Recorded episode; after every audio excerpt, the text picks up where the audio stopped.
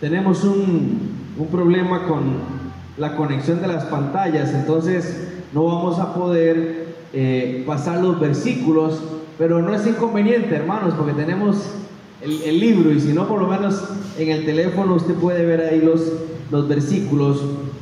Y voy a invitarle de una vez que abra su Biblia en el libro de los Hechos, el capítulo 4. El libro de los Hechos, el capítulo 4.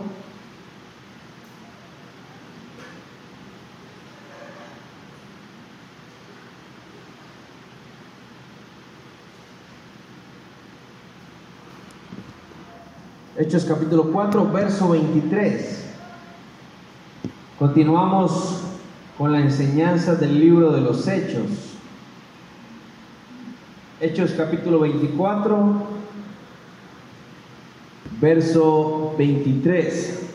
La semana pasada, Jairo nos enseñaba eh, y nos hablaba acerca del capítulo 4, cuando Pedro y Juan son llevados ante el concilio por estar hablando y por estar predicando eh, de la palabra de Dios y por un acto eh, que ellos hacen con un, cojo que estaba a la entrada del templo y que está pidiendo plata y Pedro se acerca y ¿qué le dice Pedro? Hermanos, los que vinieron la semana pasada, no tengo, pero lo que tengo y dice que lo agarra del brazo y lo jala. Y en el momento se levanta. Entonces el pueblo empieza a hacer bulla y empiezan a alabar a Dios. Y entonces ellos son eh, arrestados en ese momento y son llevados ante el concilio.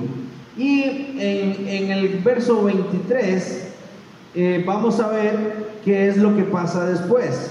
Hechos capítulo 4, versículo 23. Dice, y puestos en libertad, vinieron a los suyos y contaron todo lo que los principales sacerdotes y los ancianos les habían dicho. ¿Qué es lo que está pasando? Recordemos, hermanos, que cuando Jesús resucita en el libro de los Evangelios, al final del libro de los Evangelios, él empieza a aparecer, que fue lo primero que estuvimos estudiando, Él empieza a aparecer a mucha gente, ya como el Cristo resucitado. Y empieza a aparecerles y empiezas a decirles, yo resucité, yo estoy vivo, es real todo lo que yo les he dicho. E inclusive aparece a sus apóstoles. Cuando Él se aparece a los apóstoles, Él les dice, no se vayan, no se esparzan, sino que queden reunidos. ¿Por qué?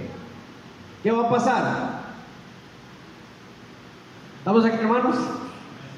Porque van a recibir la promesa que yo les voy a dar. Y entonces ellos quedan reunidos y el día que se estaba celebrando la fiesta del Pentecostés, ¿qué pasó? Vino sobre ellos la promesa y vino sobre ellos la llenura del Espíritu Santo en el día de Pentecostés. A partir de ahí, ¿cuántos estaban ahí, hermanos, en el día de Pentecostés? 120. Y estaban reunidos unánimes. ¿eh? Así como estamos nosotros, unánimes. Y entonces viene el Espíritu Santo, se derrama sobre ellos, y después de que el Espíritu Santo se derrama sobre sus vidas, estas personas salen y empiezan a hablar y empiezan a predicar y empiezan a hacer milagros en el nombre del Señor y a través de la llenura que recibieron del Espíritu Santo. El libro de los Hechos nos relata de Pedro y Juan que viven esta experiencia en específico con este hombre que levantan, que era cojo y que tenía cuántos años de ser cojo? 40 años. Y Jairo nos daba un dato interesante de que este hombre probablemente conoció a Jesús. Probablemente Jesús lo vio. ¿Mm? Pero recibió el milagro a través de Pedro y de Juan.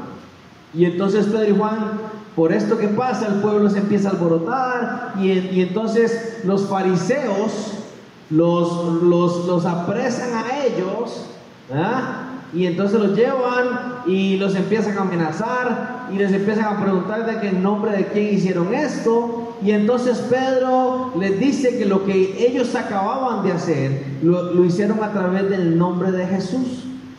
¿Mm? Pero mientras esto está pasando, hermanos, con Pedro y con Juan, el Señor se está moviendo en todas las demás personas, en todo el resto del pueblo, en todo el resto de los otros doce discípulos. Y entonces lo que acabamos de leer es que cuando Pedro y Juan son liberados, dice que ellos, puestos en libertad, vinieron a quién? A los suyos, verso 23. Y contaron todo lo que los principales sacerdotes y los ancianos les habían dicho. Ahora, vinieron a los suyos. Póngame atención aquí, hermano. Es muy importante que notemos este punto, porque Pedro no se fue para su casa. Pedro no se fue para donde su familia. ¿Para dónde salió Pedro y Juan? ¿A quién fue? A los suyos, dice la palabra. Dice que se fue a reunir, se fue a congregar con los suyos, con los que estaban con él, con el pueblo, con la iglesia. A partir de esto nos damos cuenta que la unidad es sumamente importante. Lo que usted y yo estamos haciendo esta noche, estar aquí reunidos hermanos, es sumamente importante. La unidad de nosotros es la base del éxito como iglesia. ¿Estamos aquí, iglesia? ¿Y cuántos somos hoy? Comparados a un domingo. ¿Ah? Somos pocos. Pero la palabra dice, Jesús dijo, donde hay dos o tres reunidos en mi nombre, ¿quién iba a estar ahí? Ahí estaré yo. Y entonces Pedro y Juan llegan a donde están estos hermanos y entonces les cuentan lo que pasó. Verso 24. Y ellos, habiéndolo oído, alzaron unánimes la voz a Dios y dijeron, soberano Señor, tú eres el Dios que hiciste el cielo y la tierra el mar y todo lo que en ellos hay. Dice la palabra de que cuando ellos oyen a Pedro y a Juan, alzaron su voz, pero hay una palabra y característica. Alzaron su voz como. Léala, búsquela ahí. Ah. ¿Cómo estaban, hermanos? ¿Usted por qué está aquí esta noche? No, no me responda a esa pregunta a mí, responda esa pregunta a usted. ¿Por qué vino usted esta noche? ¿Vino usted para cumplir un jueves más? ¿Vino usted porque hay que ir a la iglesia? Porque hay que ir a llenarse. ¿O vino usted, hermano, porque usted está sediento de la palabra? Porque usted está sediento, está, está deseando esa llenura del Espíritu Santo en su vida. ¿Está usted aquí porque sabe que Dios es real y que Dios tiene algo grande para su vida esta noche? ¿O solo pasa en las campañas en las campañas de sanidades? Que viene el apóstol tal y venga y reciba su milagro y son así. Y los cultos de oración y los cultos de estudio bíblico son cuatro gatitos. ¿Será que el Señor no se puede derramar hoy? La pregunta es, hermanos, ¿estamos unánimes esta noche?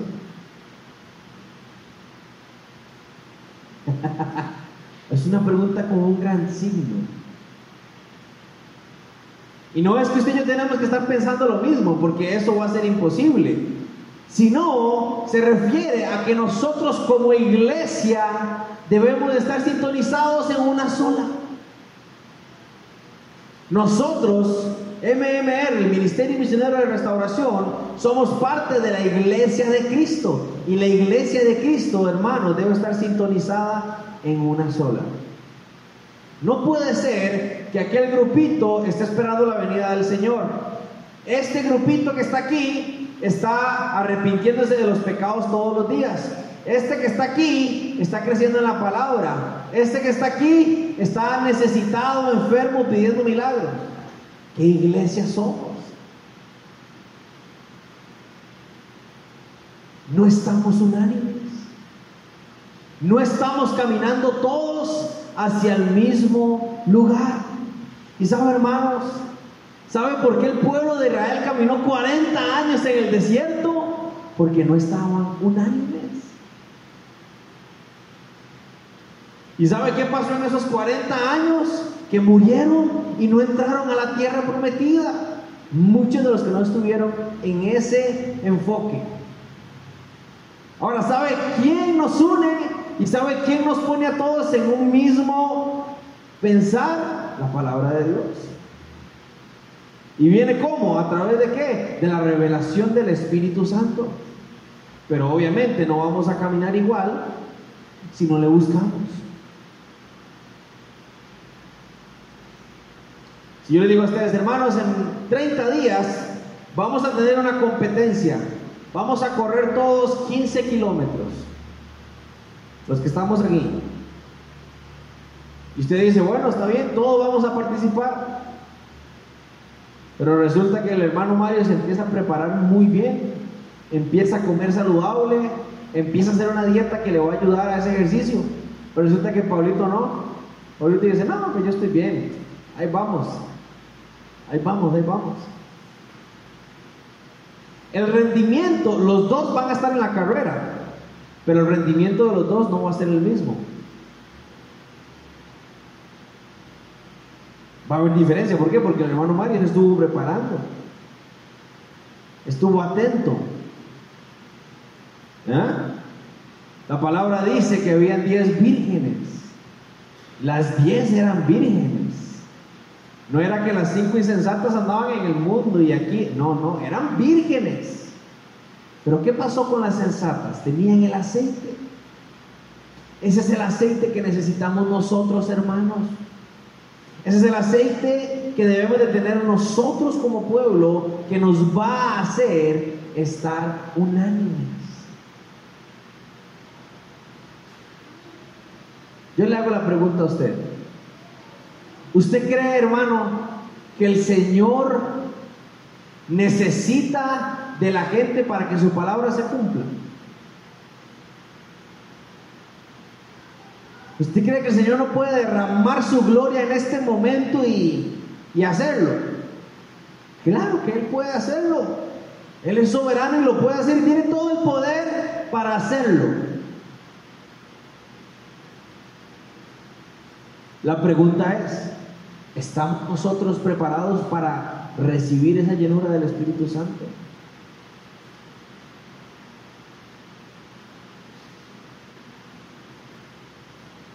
¿Estamos unánimes?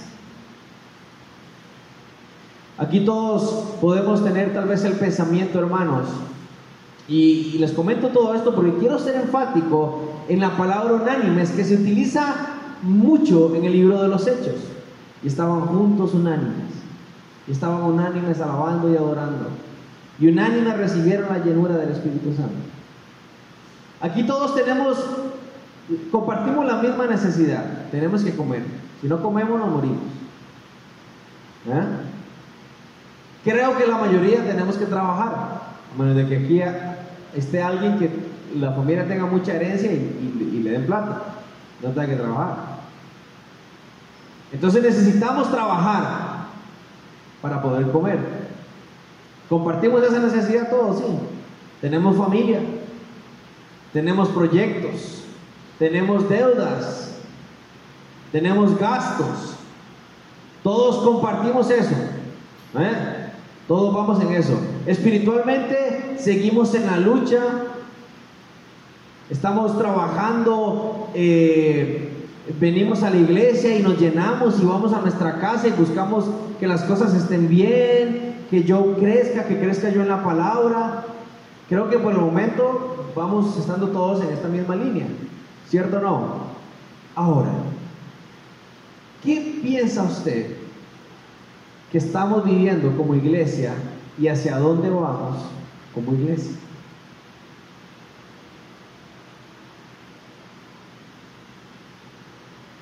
Ahí ya, ahí cambia la cosa, dijo Chibolo. ¿Eh? Porque resulta que nos estamos llenando para, para mí, porque obviamente yo amo al Señor, quiero estar con Él y quiero que los míos reciban. Pero ¿y qué pasó con todos nosotros? ¿Cree usted que el Señor va a llegar a donde, Johncito y va a decir, Johncito, aquí está la llenura porque usted me ha buscado. ¡Pum! Vaya. Él está buscando al pueblo. La llenura viene sobre el pueblo. ¿Eh? No es lo mismo que vaya John solo a que vayamos John y yo. No es lo mismo que vayamos nosotros dos a que vaya Pablo y May y Dani. Y a que vayamos nosotros y que vayamos en un mismo sentir.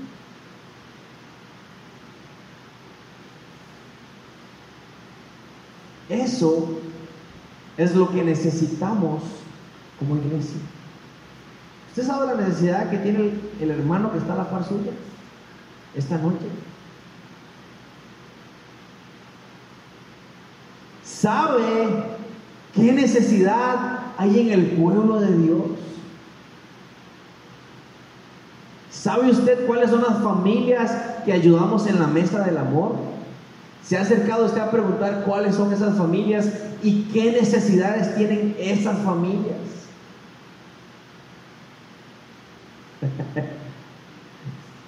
Entonces, creo que nos falta estar unánimes. Creo que falta esa unidad como cuerpo de Cristo. Y pasa algo muy curioso. Los, los hermanos, cuando oyen que Pedro y Juan fueron arrestados y fueron amenazados, dice que se gozaron, se alegraron y alabaron al Señor. Dice, soberano Señor, tú eres el Dios que hiciste el cielo y la tierra, el mar y todo lo que en ellos hay.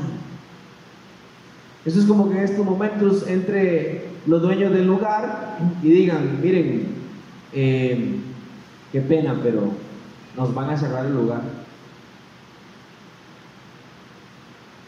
Tienen ocho días para salir de aquí.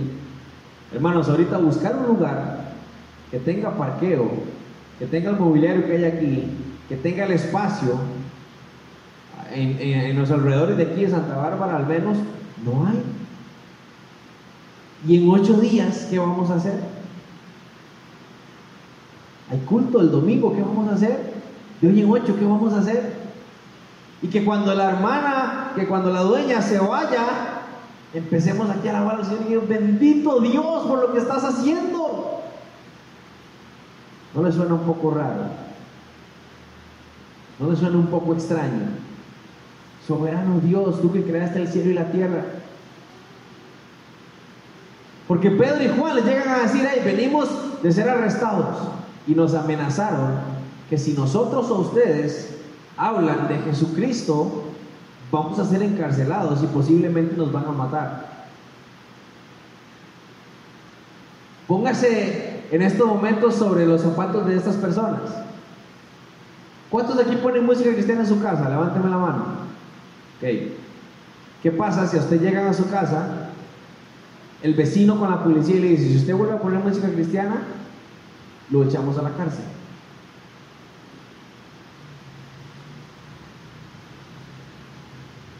Con audífonos, ¿sí? Buena táctica. ¿ah? O si me doy cuenta que usted ora, lo echamos a la cárcel.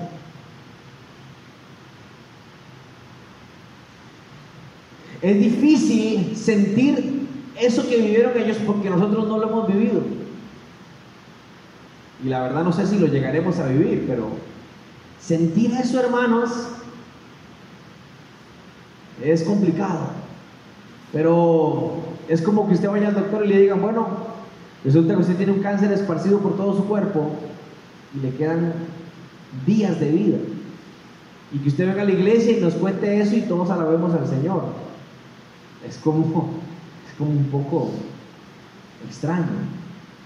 ¿Sí o no?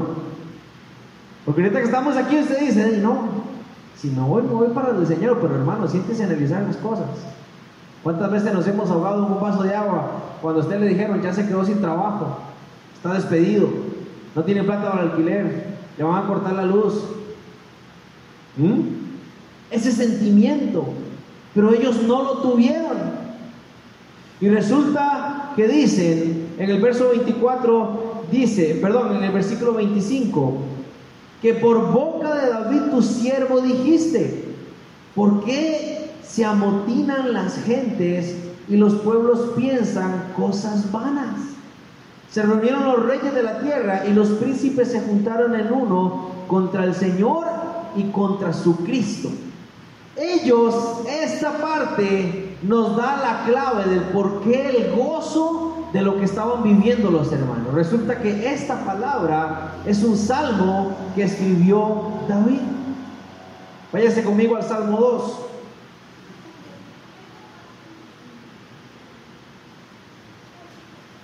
No pierda el, libro de los hechos, hermanos.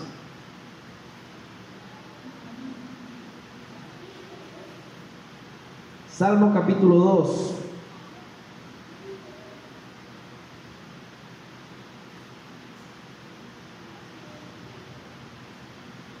¿Lo tenemos?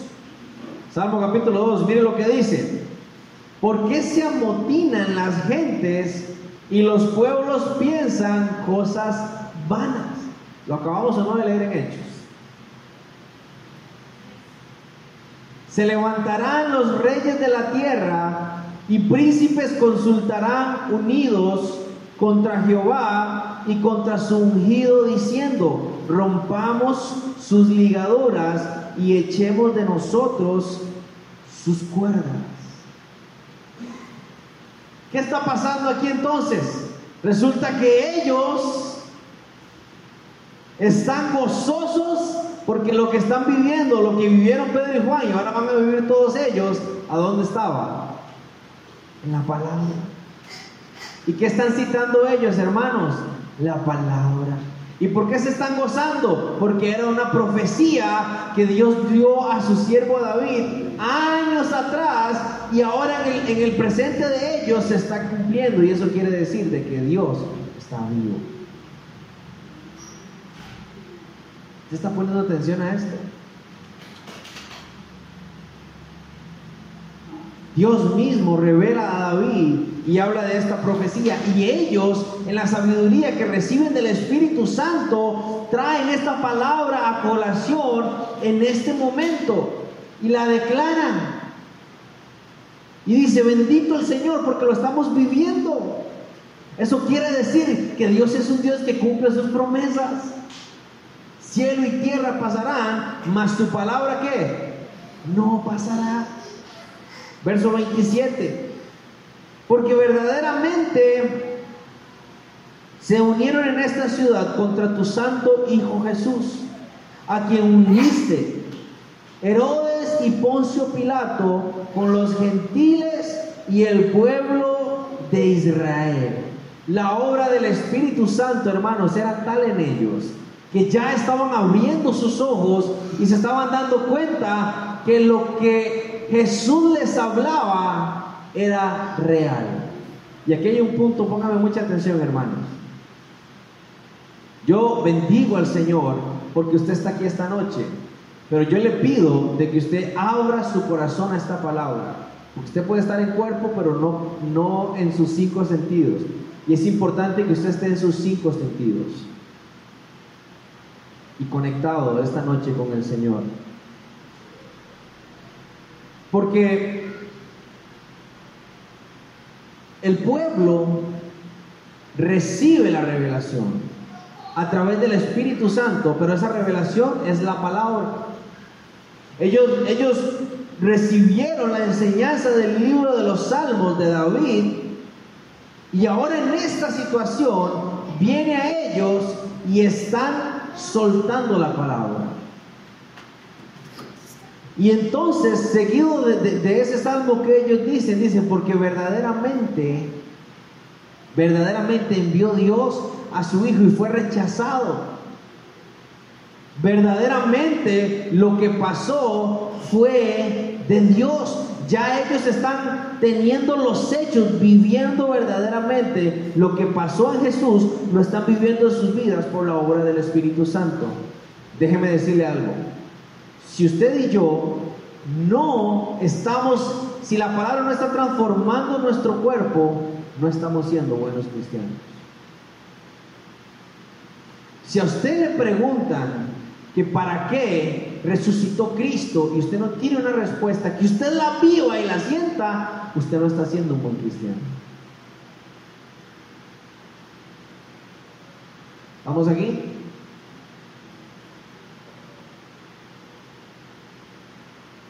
Ellos la están viviendo y reconocen y sale la figura de Herodes y de Poncio Pilato porque resulta que Satanás intentó destruir la obra del Señor cuando Herodes se da cuenta que van a ser un, bebé que va a ser rey de los judíos, ¿qué manda hacer? Manda matar a todos los bebés, pero no lo logra con Jesús. Pero luego aparece Poncio Pilato, que cuando Jesús es llevado a él, él le pregunta al pueblo y le dice, ¿qué quieren que haga con Jesús? Crucifícalo. Poncio Pilato ciertamente se lava las manos en un acto de que la sangre de Jesús no corre sobre él. Pero si él decía no lo crucifiquen, no se crucificaba. Dice la palabra de que él sintió presión y dijo, crucifíquenlo. Está bien, háganlo. Y el pueblo, la iglesia, en, los hechos se está gozando, porque hermanos, Satanás siempre va a querer destruir la obra del Señor. Satanás siempre va a querer destruir su vida. Él siempre va a querer, si Dios tiene una promesa para Pablo, Satanás va a hacer hasta lo imposible, Pablo, para que esa promesa no llegue a tu vida. Él buscó, ojo hermanos, imagínese usted en estos momentos de que se apruebe una ley de que los niños menores de 5 años van a ser asesinados. ¿Cuántos niños menores de 5 años hay aquí? Ustedes como papás estarían de acuerdo. Los matamos porque los matamos. Eso pasó en el tiempo de Jesús. ¿Ah? Así, gente inocente murió era el mismo diablo trabajando a través de Herodes. La maldad que quería Satanás. Encontrar a ese niño y matarlo. Pero ¿qué pasó? No pudo. ¿Sabe por qué? Porque cuando Dios habla, se hace. ¿Y por qué Poncio Pilato sí pudo matarlo? Que Dios se lo permitió. Jesús se para frente a Poncio Pilato y le dice, la autoridad que tienes sobre mí se te fue dada. No creas que tienes autoridad sobre mí porque tú eres Poncio Pilato, no. Es porque a ti te la dieron. Obviamente Pilato no entendió. Entonces aquí están ellos revelando, hermanos, de que la palabra del Señor, sus promesas se cumplen. Aunque el mismo infierno se levante, la promesa de Dios se cumple. ¿Cuántos tienen promesas de Dios para su vida? ¿Tiene usted fe en eso? ¿De que se va a cumplir esa promesa?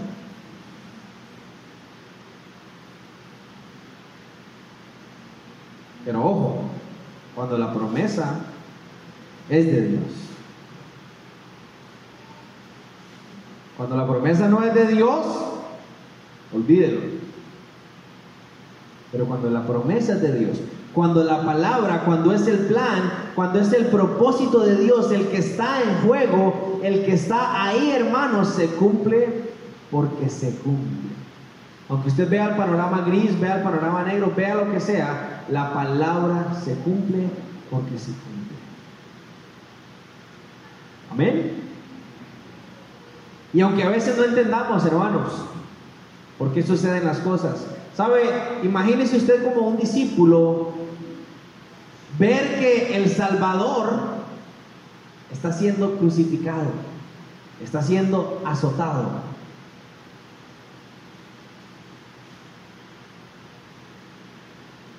Eso es como que venga un hombre de Dios y le diga al hermano Edwin, hermano Edwin, el Señor te va a dar carro, te va a dar casa, te va a dar un trabajo eh, muy próspero, te va a dar negocios.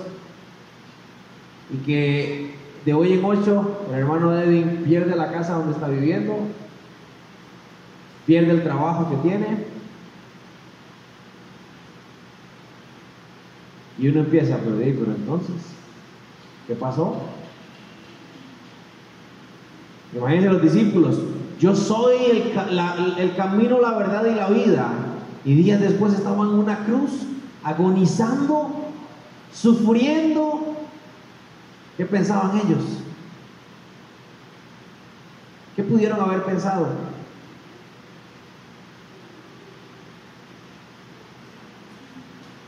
Pero ¿qué pasó? Jesús resucitó y el Espíritu Santo entra a sus vidas y la llenura ahora está diciendo, wow, es cierto.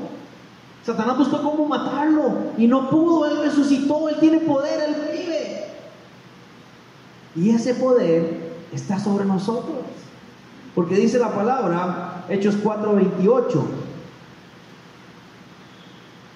para hacer cuanto tu mano y tu consejo habían antes determinado que sucediera y ojo lo que dice en el verso 29.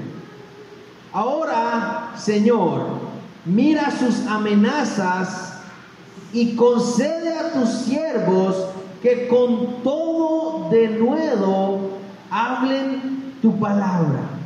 Mientras extiendes tu mano para que se hagan sanidades y señales y prodigios mediante el nombre de tu santo Hijo Jesús.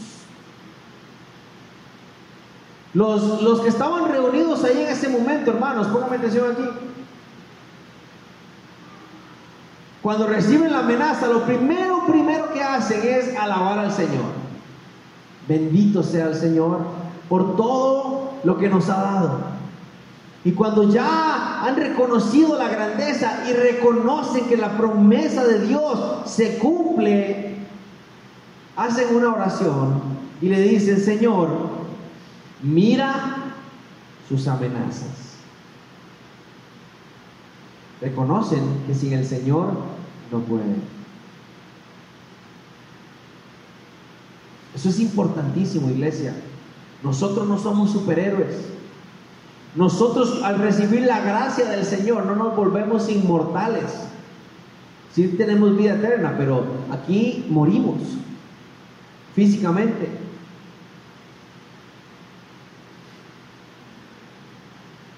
Eso es como que usted se pare en la orilla de un puente y usted diga, el día y la hora que yo me muero lo tiene el Señor. Me voy a tirar de este puente, si el Señor quiere que me muera hoy, me muero, si no, no me muero.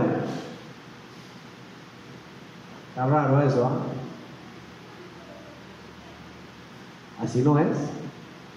¿Sabe que el mismo Jesús huía de la ley? de los romanos.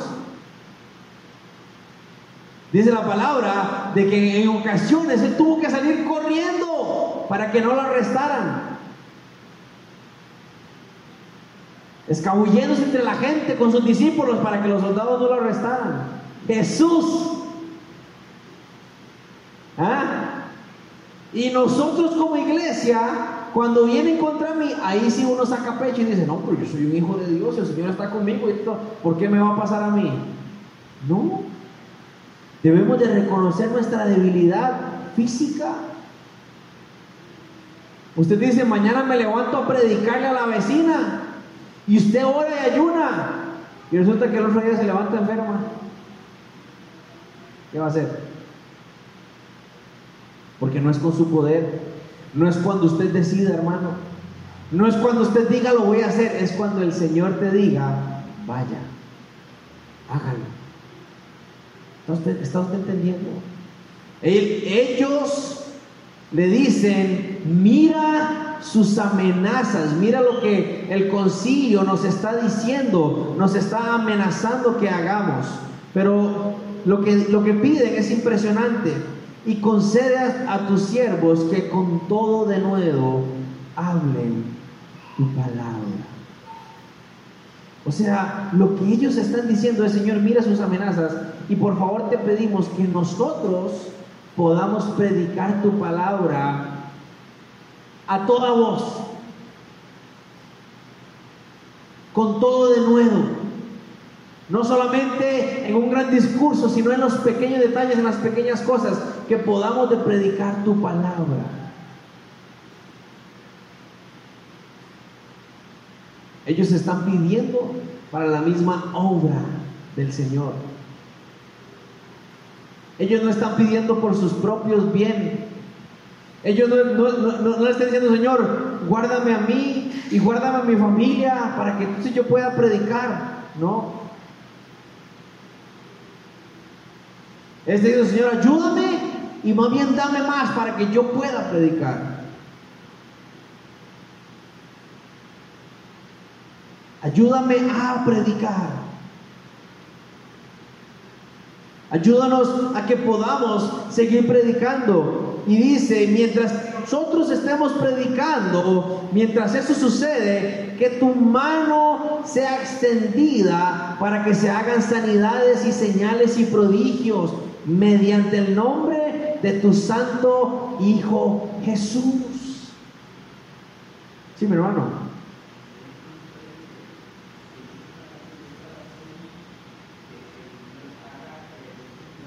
Claro.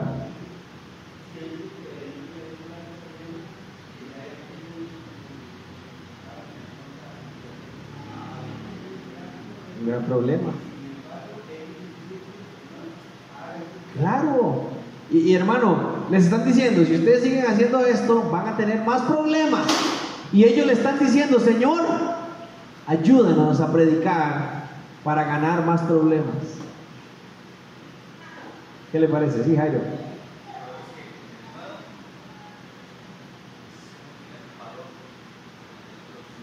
Exactamente, sin temor, tener valor. Ayúdanos a predicar con de nuevo. De nuevo es eso, valor para hacerlo. Están reconociendo su debilidad y están pidiendo valor, fuerza, sabiduría para poder ir y predicar la palabra. No se están echando para atrás, hermano. Están siguiendo hacia adelante. Y no solo le están pidiendo que para predicar, le están diciendo, Señor, y mientras hagamos esto, que tu mano venga y hayan sanidades y milagros. Ojo, qué interesante, ¿ah?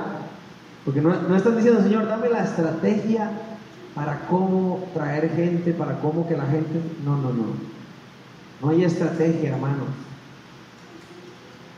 No hay discurso para predicar.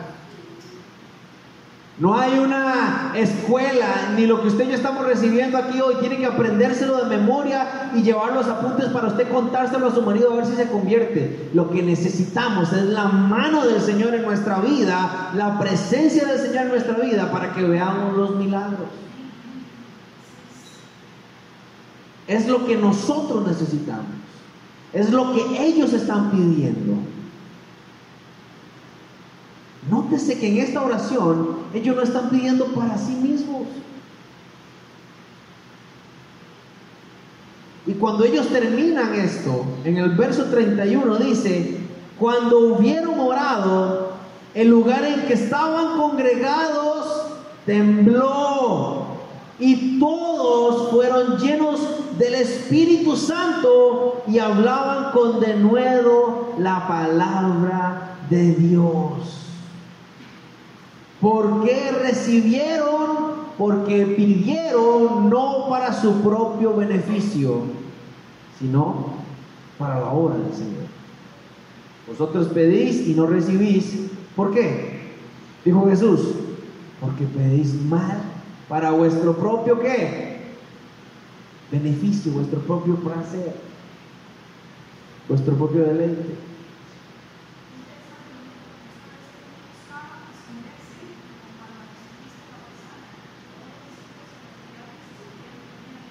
Claro.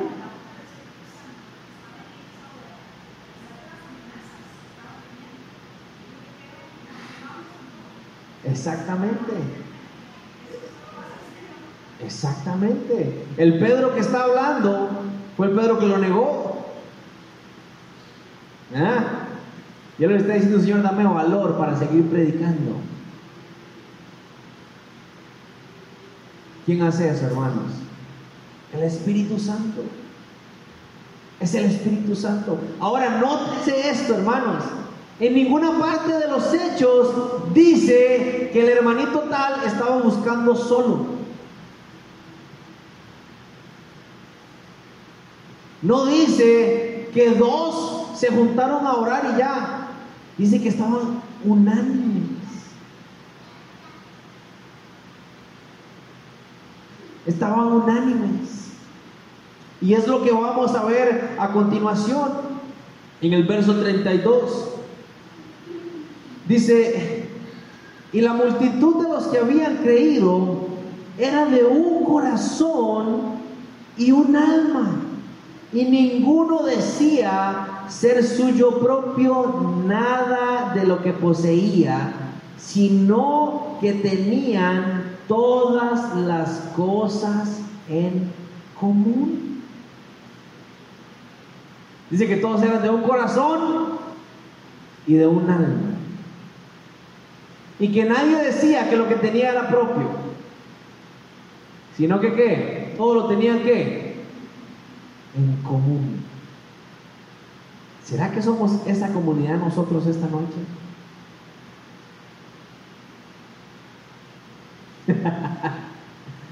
¿Será, hermano? Miren que somos poquitos. Ahora imagínense con toda la iglesia el domingo.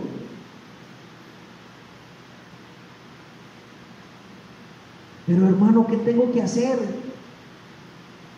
Nada. Pídale al Espíritu Santo que sea algo que haga en su vida. Porque si usted intenta hacerlo usted, lo va a estropear. Es el Espíritu Santo el que hace las cosas. Nótese que el versículo 32 empieza diciendo de que los que habían creído, los que habían creído, no los que habían escuchado, no los que habían visto, no los que habían dicho, sino los que habían, ¿qué hermanos? Creído. Tenían en común un corazón y un alma. Y no tenían nada para sí mismos, sino que todo lo tenían en común. Verso 33, y con gran poder los apóstoles daban testimonio de la resurrección del Señor Jesús y abundante gracia era sobre quién? Sobre todos ellos. Así que, ay hermanos, esta parte, mire, usted debería marcarla en su Biblia. Así que no había, verso 34, no había entre ellos ningún necesitado, porque todos los que, todo, porque todos los que poseían heredades o casas las vendían y traían el precio de lo vendido y lo ponían a los pies de los apóstoles y se repartía a cada uno según su necesidad. Dice que no había ningún necesitado. Ahora usted y yo podríamos pensar, porque a veces necesitamos acomodar las cosas para no sentirla tan dura. Y uno puede decir como, no, sí, pero ahora damos el diezmo. Uno se despoja de eso. Yo quisiera que usted me acompañe al libro de Mateo, el capítulo 19. Vamos todos al libro de Mateo capítulo 19. Ya casi vamos a concluir. Mateo capítulo 19.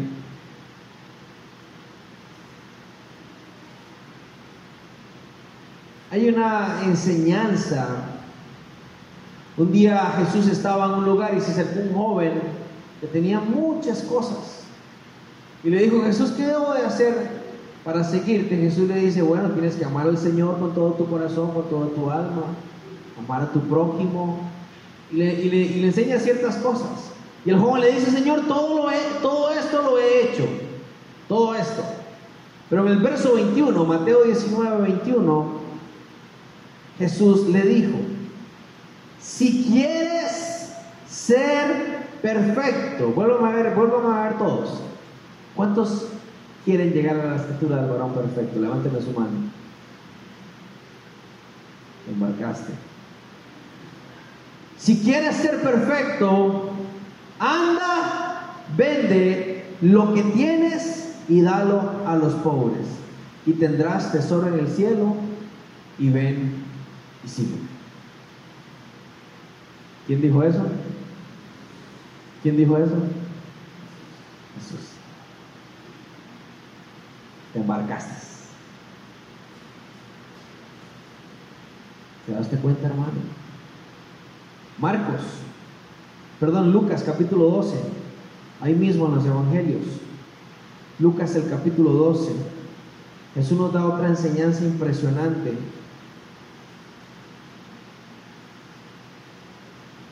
Lucas el capítulo 12, verso 32. Vamos a esperar a que todos lo tengan. Lucas capítulo 12, verso 32. Es importante que usted apunte esos versículos, hermanos, y que los tenga, que los repase.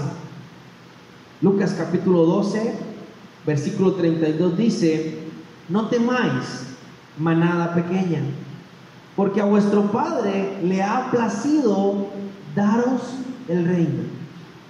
Vended lo que poseéis y dad limosna. Haceos bolsas que no se envejezcan, tesoros en los cielos, que no se agote, donde el ladrón no llega ni polilla destruye. Porque donde está vuestro tesoro, allí estará también vuestro corazón. Nótese que aquí Jesús nos invita a que hagamos tesoros en donde? en el cielo. Pero ¿qué debemos de hacer con lo que tenemos aquí? ¿Qué dice? Vende lo que poseéis. Porque qué lindo es decir, yo quiero y tengo tesoros en el cielo, pero también tengo en la tierra. ¿Sí o no? Muy fácil. Dice, vended lo que poseéis, verso 33, y dad limosna. Hágase en bolsas que no se envejezcan. O sea, no hagan tesoros aquí, hagan tesoros en el reino de los cielos. Hermanos, esto a mí es el primero que me golpea. ¿Mm? Cuando yo leo la palabra de que Jesús le dice a este joven, si quieres ser perfecto, vende todo lo que tienes y dalo a los pobres es rudo. ¿Sabe por qué, hermanos?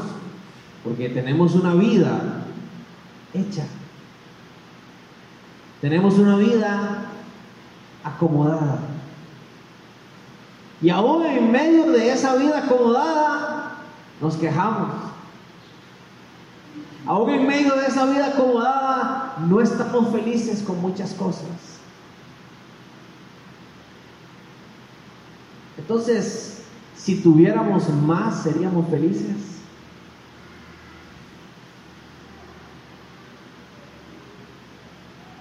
Si tuviéramos más riqueza,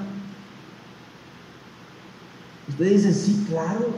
Si yo tuviera un carro que no se me aguare a cada rato, sería feliz. Pero si tiene un carro que no se le aguare a cada rato, probablemente tenga más gasto. porque es un mejor carro, paga más de marchamo. Una casa más grande le genera más trabajo, por ponerle un ejemplo. Un puesto en donde gane más le va a generar más ocupación, más estrés, o, tiene que hacer más, depende del trabajo que sea. Si con lo que ya usted tiene, con costo va saliendo, yo le pregunto, ¿usted quiere más? ¿Quiere más estrés? ¿A cambio de unos cuantos colones?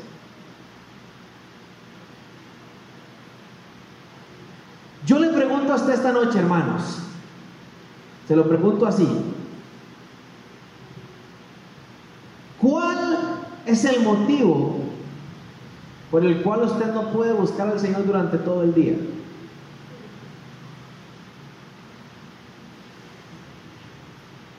El trabajo.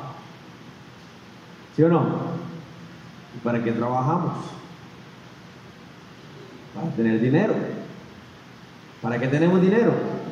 Para satisfacer las necesidades que tenemos. Sean lujosas o sean mínimas, son necesidades y hay que satisfacerlas. ¿Sí o no? ¿Sí o no?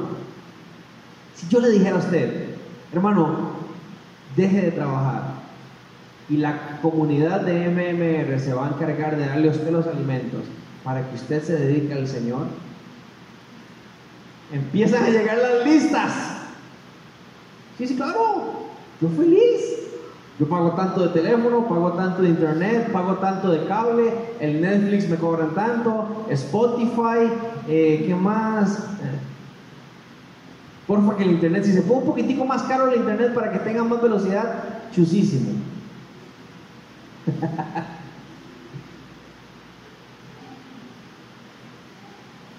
no.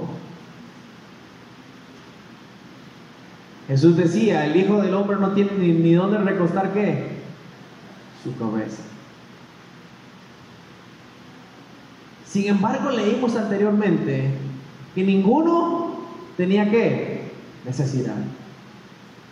De esa comunidad no había necesitados. No sé si usted lo notó en lo que leímos ahora, en el libro de los Hechos, en el verso 34. Hechos 4:34. Así que no había entre ellos ningún que necesitado. ¿Saben por qué, hermanos? Porque eran una comunidad. Yo, yo no tengo la autoridad esta noche para decirle, hermano, venda todo lo que tiene y déselo a los pobres. Y no tengo la autoridad porque yo no lo he hecho. Y no sé cuánto tiempo va a pasar para que lo haga.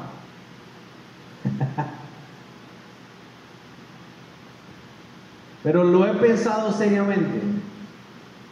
Perdón, he pensado seriamente en algo, en lo cual un día el Señor me confrontó y me dijo, ¿estarías dispuesto a renunciar lo que puedes lograr de aquí en adelante por mí?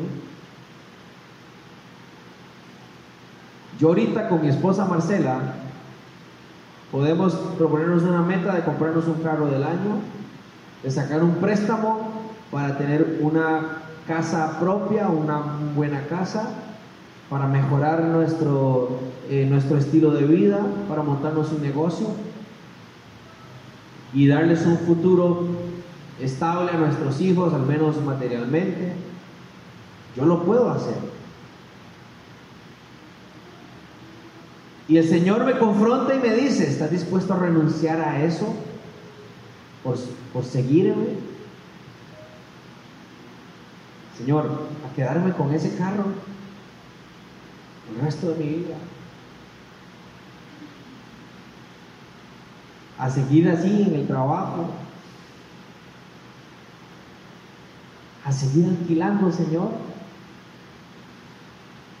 ¿Estás dispuesto?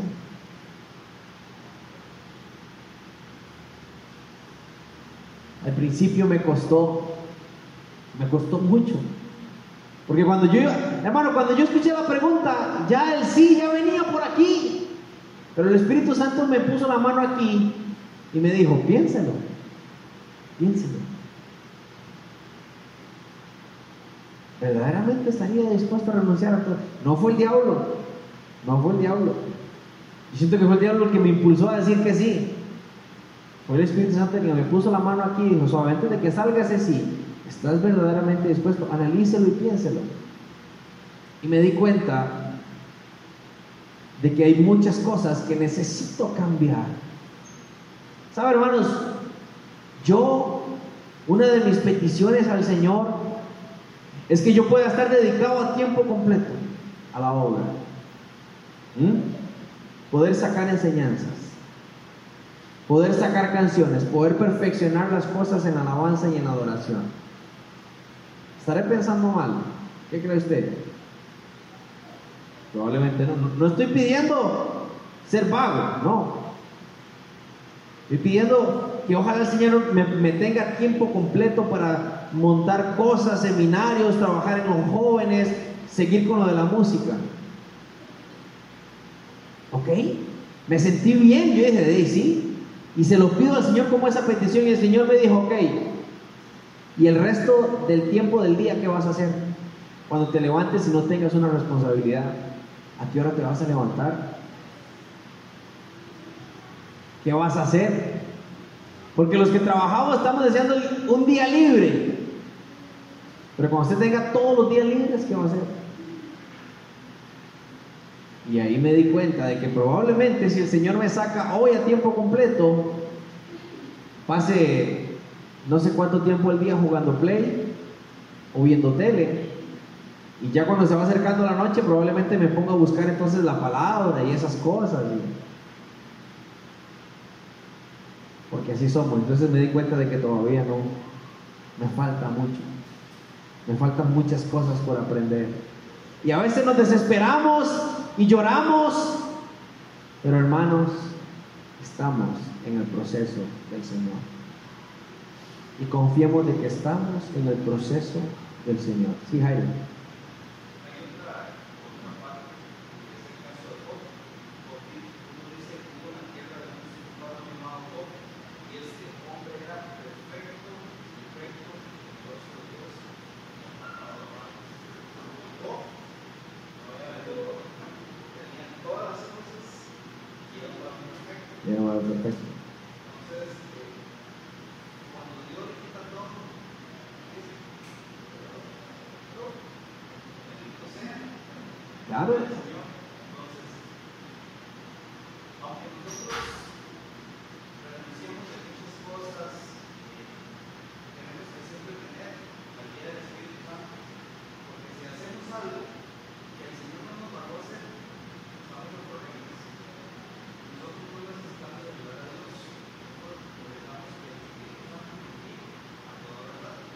Así es.